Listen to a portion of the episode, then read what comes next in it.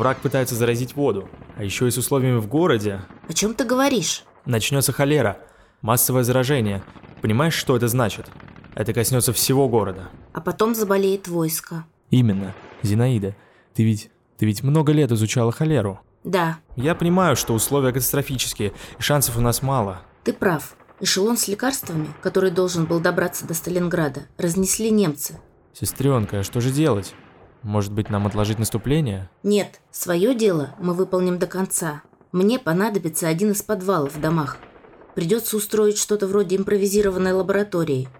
И нужно запросить мыло и хлорамин. Тонны хлорамина. Что мы будем делать? Тотальную дезинфекцию.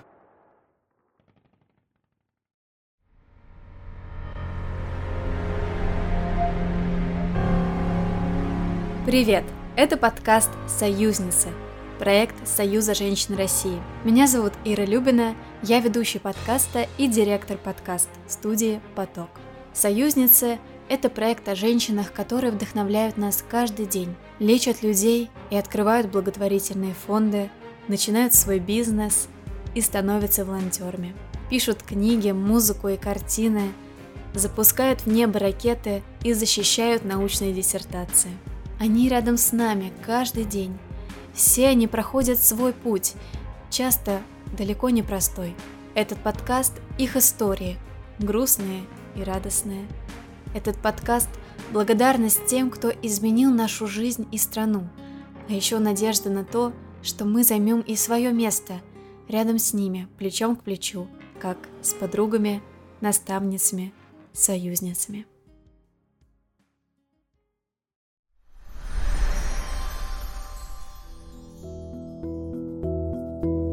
Первом сезоне мы поговорим о женщинах, которые буквально каждый день спасают наши жизни. Эти женщины – врачи, медсестры, управляющие клиниками и фондами, ученые, исследователи. Мы расскажем истории женщин, которые стали первыми студентками медицинских вузов в истории страны, тех, кто только делает первые шаги на пути к профессии, и тех, кто смог построить успешную карьеру тех, кто работает с самыми сложными заболеваниями или помогает тем, кого уже нельзя вылечить, а тех, кто навсегда изменил историю медицины. Это будут документальные истории и маленькие аудиоспектакли, рассказы реальных врачей и студентов. Давайте начинать.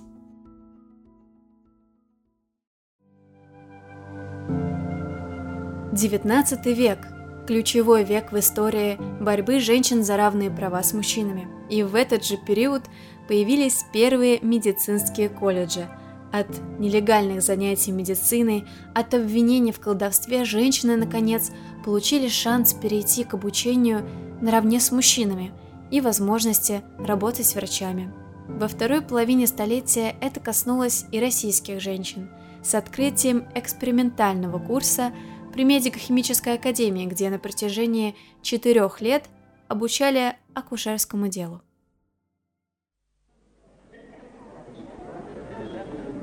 Мы не станем всерьез говорить о том, что женщины могут получать высшее медицинское образование наравне с мужчинами. Они как минимум будут страдать от увеличения мозга и несварения желудка.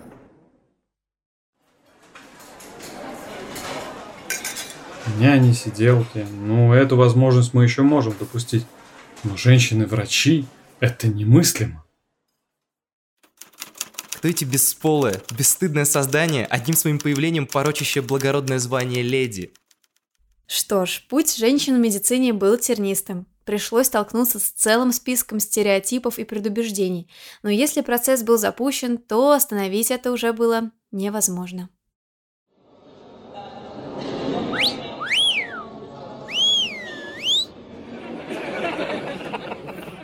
Что за шум? Мужская часть колледжа не выносит самой мысли о женской конкуренции. Весьма прозаично. Просто не обращаем внимания, вот и все. Штат Пенсильвания, анатомический театр медицинского колледжа. Вот-вот начнется занятие. Группе юных студенток будут демонстрировать вскрытие. В это же время мужчины проводят свою весьма наглядную демонстрацию, типичную реакцию на женщин в медицинских учреждениях в середине 19 века. А юбок подлиннее не нашлось? Где же ваши брюки, господа? Ай-яй-яй, а пудры-то сколько, леди? Сейчас чихну. Дамы, вы только не упадите в обморок до того, как вынесут труп. Мы вас при всем желании не удержим, таких-то красавиц.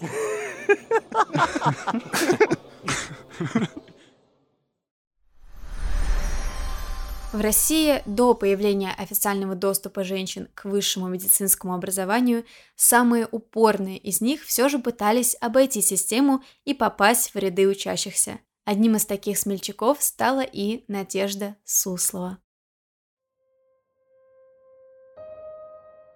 Санкт-Петербург. Медико-химическая академия. Здесь нет дамских комнат, ведь все в университете, от преподавателей до уборщиков, это только мужчины. Женщин снисходительно пускали послушать лекции, чаще всего вопреки запретам. Они не числились учащимися. Они не могли сдать ни один экзамен, не получали никакого документа об окончании университета. Остальные студенты-мужчины, по воспоминаниям первых вольных слушательниц, например, Натальи Корсини, приветствовали девушек свистом, колкостями и глупыми комментариями. Надежда Суслова уверенно выбрала направление для учебы. Две области привлекли мое внимание – воспитание детей и уход за больными. Я решила, что уход за больными проще, легче, доступнее, чем воспитание детской души. Ученый Сеченов и врач Боткин, чьи имена теперь нам так знакомы, взяли на себя непростую ответственность, дали разрешение трем девушкам присутствовать на своих лекциях. Среди них была и Надежда Суслова. Она резко отличалась от других тогдашних барышень, которые тоже посещали лекции в университете и в медицинской академии. В ее манерах и разговоре не было кичливого хвостовства своими знаниями и того смешного презрения, с каким относились они к другим женщинам, не посещавшим лекций. Видно было по энергичному и умному выражению лица молодой Сусловой, что она занялась медициной не из пустого тщеславия прослыть современной передовой барышней.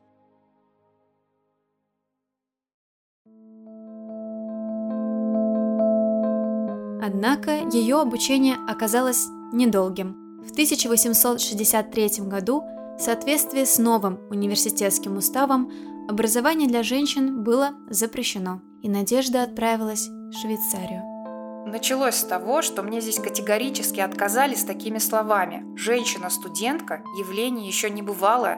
Господа профессора медицинского факультета создали специальную комиссию, чтобы решить вопрос обо мне. Профессор Бромер не без ехидства сообщил мне ее решение. Принять мадемуазель Суслову в число студентов потому только, что это первая попытка женщины будет последней, явится исключением. Ох, как они ошибаются. За мной придут тысячи. Под окнами ее квартиры свистели и бросали камни швейцарские студенты. Так и началось обучение Надежды Сусловой.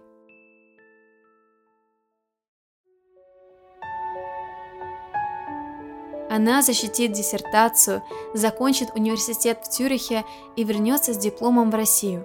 Ее пример вдохновит и других девушек и женщин на то, что может быть иначе.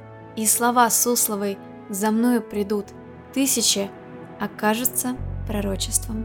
По возвращении в Россию Суслова начнет практику и будет следовать своему главному стремлению – помогать людям. Коротко стриженная, Одетая в обычный черный балахон женщина лечила бедняков, никогда никому не отказывала в помощи.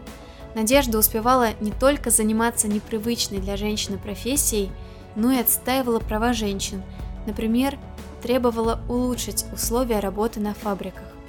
Она на свои деньги покупала лекарства, организовала фельдшерские курсы для женщин, она открыла сельскую школу и, хоть и небольшой, но зато бесплатный для всех санаторий.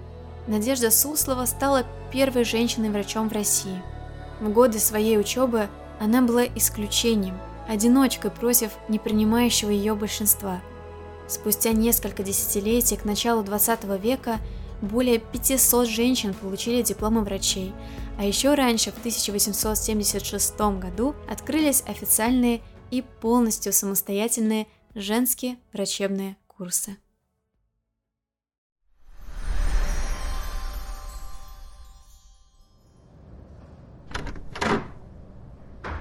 Привет. Ты проснулась? Как тебя зовут? Варя, Варвара. Откуда ты? Из Витебской губернии. Только, пожалуйста, не отправляйте меня обратно. Почему? Неужели ты не хочешь домой, к родным?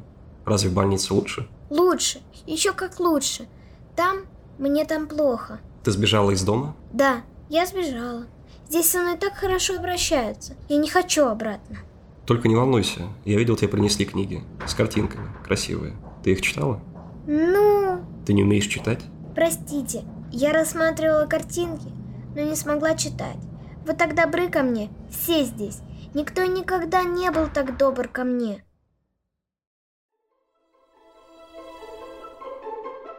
Маленькая Варя поправилась. Домой, где ее ждали только жестокость и ужасная бедность, она не вернулась. Врачи дали ей одежду, немного денег и рекомендации, с которыми она смогла устроиться на службу в дом отставного капитана. Там она, закончив работу, училась читать и понемногу писать. Девочка росла. Ей исполнилось 15, когда в ее жизни появился купец Николай Кашеваров, и она вышла за мужчину, пускай гораздо старше ее самой, взяв с него обещание не запрещать ей учиться. После свадьбы свое обещание Кашеваров не сдержал. Два года Варя училась тайком, под пристальной слежкой родственников мужа. После того, как в пылу очередной ссоры тот поднял на нее руку, Варя поняла – нужно бежать. Я так хочу стать врачом. Но где же учиться? У нас, женщин, выбора нет. Правда, я слышала, что некоторые девушки уезжали учиться в Швейцарию. Откуда взять такие средства? У меня их нет. Я даже не уверена, что смогу завтра поесть. Я понимаю тебя. Хотя, знаешь, есть одна возможность. Один мой друг, студент медико-химической академии, рассказывал про Петербургский повивальный университет. Станешь акушеркой? По крайней мере, я смогу с этого начать. Варвара так и сделала. Закончила курсы и стала акушеркой или повивальной бабкой. А случайное знакомство с одним чиновником, который был восхищен пылкостью и смелостью девушки, оказалось судьбоносным. Он рекомендовал Варваре присоединиться к оренбургским войскам. Местные мусульманки отказывались от помощи мужчин-врачей. Варвару зачислили на курсы по изучению сифилиса.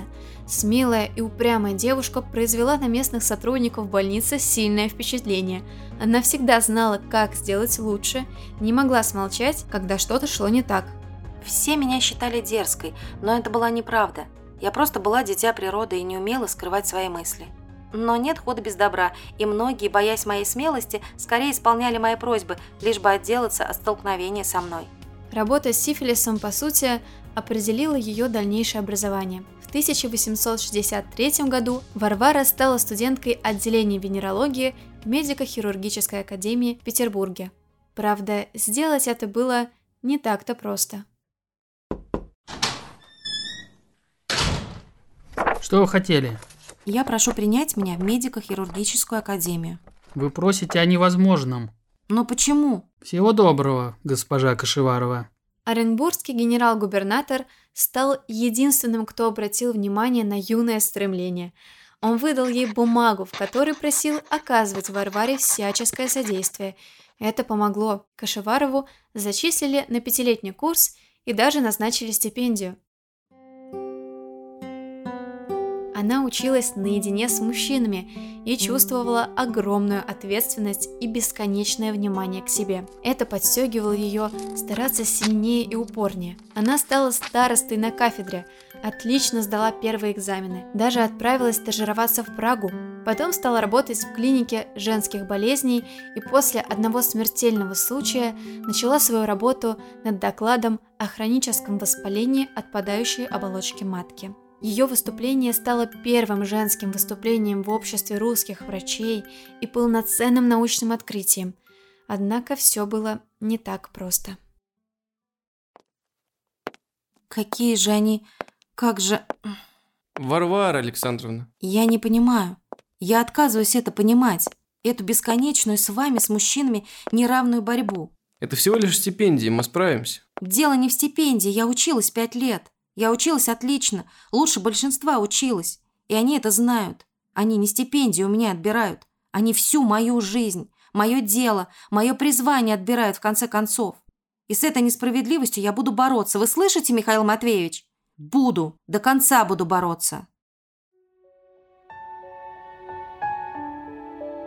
Видимо, мало кто предполагал, что Варвара не просто будет ходить на лекции, но и доучится до самого конца, до выпускных экзаменов. Допустить ее, выдать ей диплом – означало признать возможным, что женщины будут учиться и заканчивать университеты наравне с мужчинами. Но Варвара была не из покорных. Она решила замахнуться еще выше, чем сделала это в тот раз, когда ей не удавалось поступить в университет. Она обратилась к военному министру Милютину в надежде, что его прогрессивность откликнется на ее просьбу – так и случилось. Варвару допустили до экзаменов, и ее последней местью всем обидчикам стала высшая оценка по всем предметам. Это был уникальный случай в истории России. Варвара Кашеварова стала первой женщиной, получившей диплом врача в родной стране. Скоро она стала Рудневой. На работу ее не принимали вопреки идеальным оценкам в дипломе. Казалось, вся ее жизнь будет бесконечной борьбой. Она работала за границей, защитила диссертацию, причем на это событие собралось немыслимое для узкой медицинской темы количество зрителей. О ней писали в газетах, она писала в газеты, но это не помогало.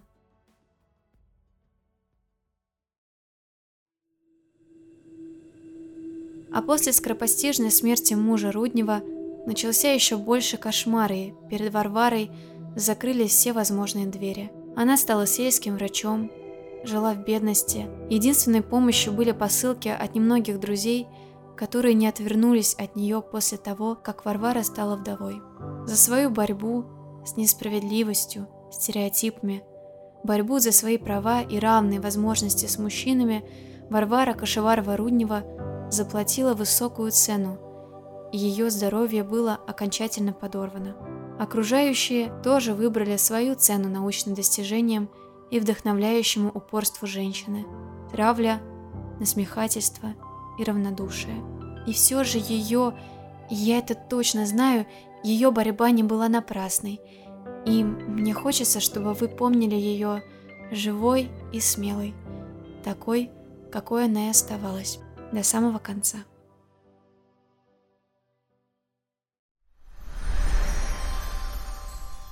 Когда я собирала материалы к этому выпуску, мне стало интересно, а какие имена врачей женщин в России мы вообще знаем. Опрос в моих социальных сетях показал, имен этих немного.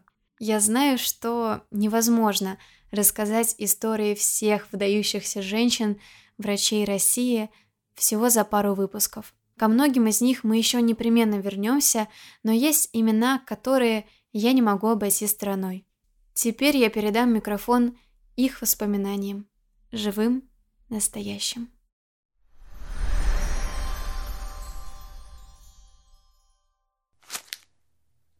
Я ничего не подпишу.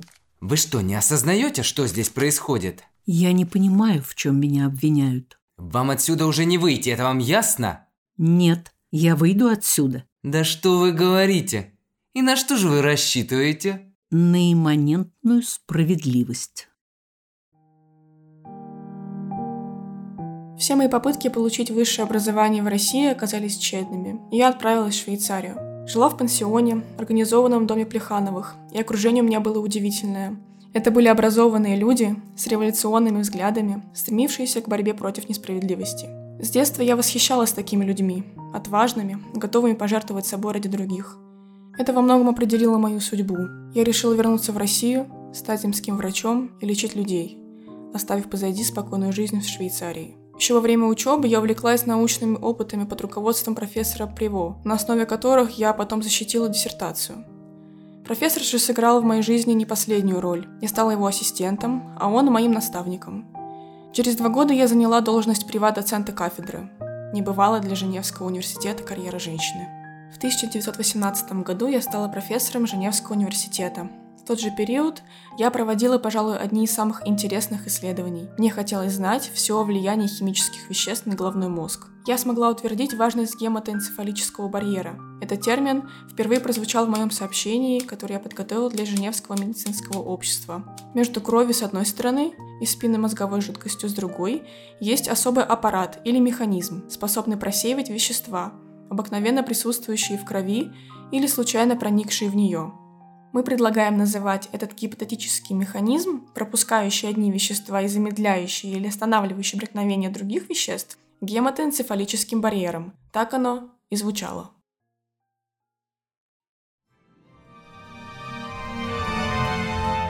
Потом начался новый этап моей жизни.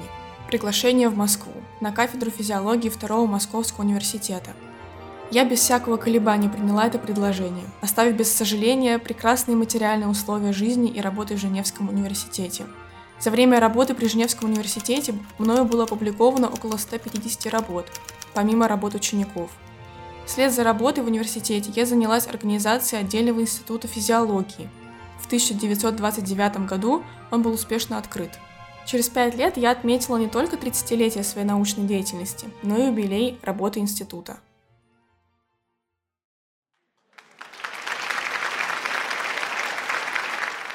Сегодняшний юбилей должен в значительной степени отличаться от обычных, принятых у нас юбилеев потому, что наш юбиляр Лина Соломоновна Штерн представляет такую большую, яркую, самобытную, неповторимую фигуру, что мы с полным правом должны выделить юбиляра в совершенно особый ранг.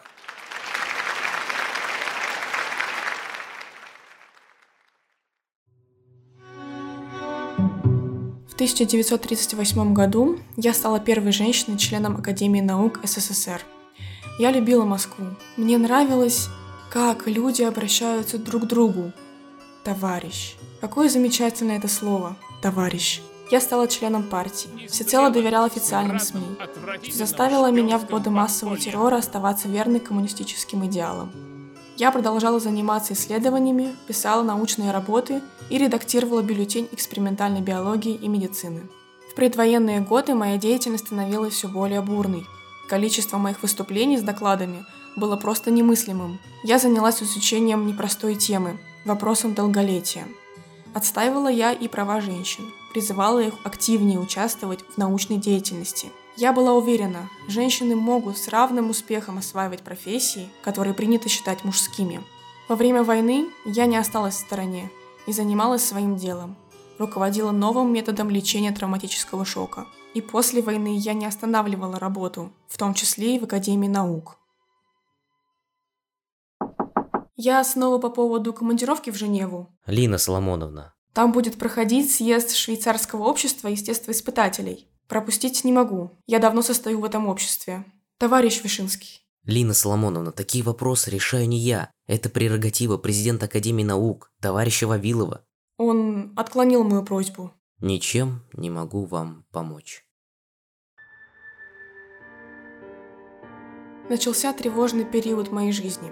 Беспечный, успешный период, полный замечательных открытий, период гордости и признания – вдруг сменился заметной холодностью в отношении меня коллег по академии. Не улучшили положение и постоянные требования великих научных открытий, которые трудно было делать по заказу. Я не пыталась бороться за истину, но хотела сохранить институт и свое положение. Мне это не удалось. Олимпиада Петровна, я заварю свежий чай. Не суетитесь, все замечательно. Вы кого-то ждете? Лина Соломоновна Штерн? Да, это я. Что случилось? Ордер на обыск и ваш арест. Но... Вы, пожалуйста, останьтесь, будьте понятой. Приступаем. В январе 1949 года меня отправили в тюрьму на Лубянке. Три года, восемь месяцев, столько я ждала суда. Я пыталась понять, но не могла, за что, в чем меня обвиняют. Когда и по чьему совету вы написали письмо товарищу Сталину. С кем встречались во время поездок за границей? Я? Я не понимаю. Вот бумага, которую вам нужно подписать. Я не стану это подписывать. Расскажите нам всю правду, и мы вас сразу отпустим, иначе сгною в тюрьме, слышите? От меня требовали оговорить друзей, знакомых. Я отказывалась. Меня помещали в карцер-пенал, холодное и очень маленькое помещение. Стоило мне от усталости опуститься, как... Встать! Немедленно встать! Больше всего я скучала по чтению и работе. Скоро мне принесли книги, а потом даже бумагу и чернилы. Я не хотела унести с собой в могилу все то, что могло еще послужить Советскому Союзу и всему человечеству. Толстой, когда ему минуло 60 лет, стал добавлять к каждой новой мысли о работе три буквы – Е, Б, Ж, то есть «если буду жив». Говорят, что в осажденной крепости месяц засчитывается за год.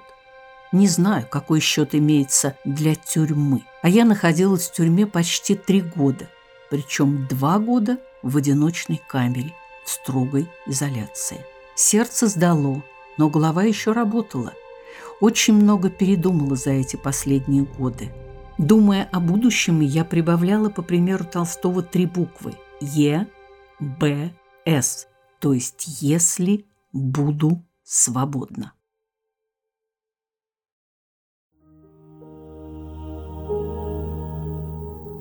Лина Соломоновна Штерн, первая женщина-академик СССР. Ее открытия уникальны. Революционное исследование барьерной функции организма, исследование клеточного дыхания. Она автор метода Штерн, работая с посттравматическим шоком. Она создала новую концепцию важности долголетия и сна, изобрела новый способ борьбы с менингитом, и благодаря этому на поправку пошли тысячи детей – Сказочные условия, за которыми она приехала из Швейцарии в СССР, в общем-то, были выполнены. У нее был свой институт, свобода исследований, она получила множество званий. Но репрессии не обошли ее стороной. Лина была приговорена к расстрелу. Однако приговор отменили. Говорили даже по личной инициативе Сталина, который надеялся, что Штерн знает секрет вечной жизни. Она и правда максимально приблизилась к открытию в своих исследованиях, но волшебницей все же не была. После тяжелейшей ссылки в Джамбуле она вернулась в Москву, и несмотря на огромные проблемы со здоровьем, Лина продолжила занятия наукой. Это была удивительная, сильная женщина. Может быть, еще немного, и она и правда узнала бы секрет вечной жизни.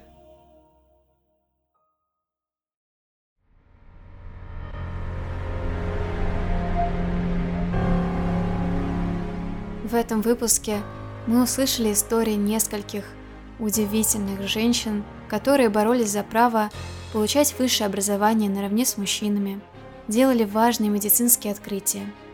В начале этого выпуска вы услышали небольшую зарисовку. Подробнее об истории ее героини вы обязательно услышите в следующих выпусках. Мы также поговорим подробнее о медицинском образовании. Узнаем, почему школьницы мечтают освоить эту профессию, как студентки медицинских вузов учились раньше и как они учатся теперь, с какими трудностями им приходилось и, возможно, приходится сталкиваться сейчас, и какие возможности для карьеры и исследований у них есть. Спасибо огромное, что вы послушали этот выпуск. В описании к нему вы найдете все нужные ссылки на Союз женщин России и их проекты, на социальные сети Союза и нашей студии. Мы будем очень вам благодарны, если вы поддержите наш подкаст. Оставите отзыв на платформе, где вы его слушаете. Поделитесь выпуском в социальных сетях и отметите Союз женщин России и студию «Поток». Я очень жду новой встречи с вами в следующих выпусках. Спасибо, что послушали наш новый проект. Желаю вам замечательного дня, огромных успехов и до встречи!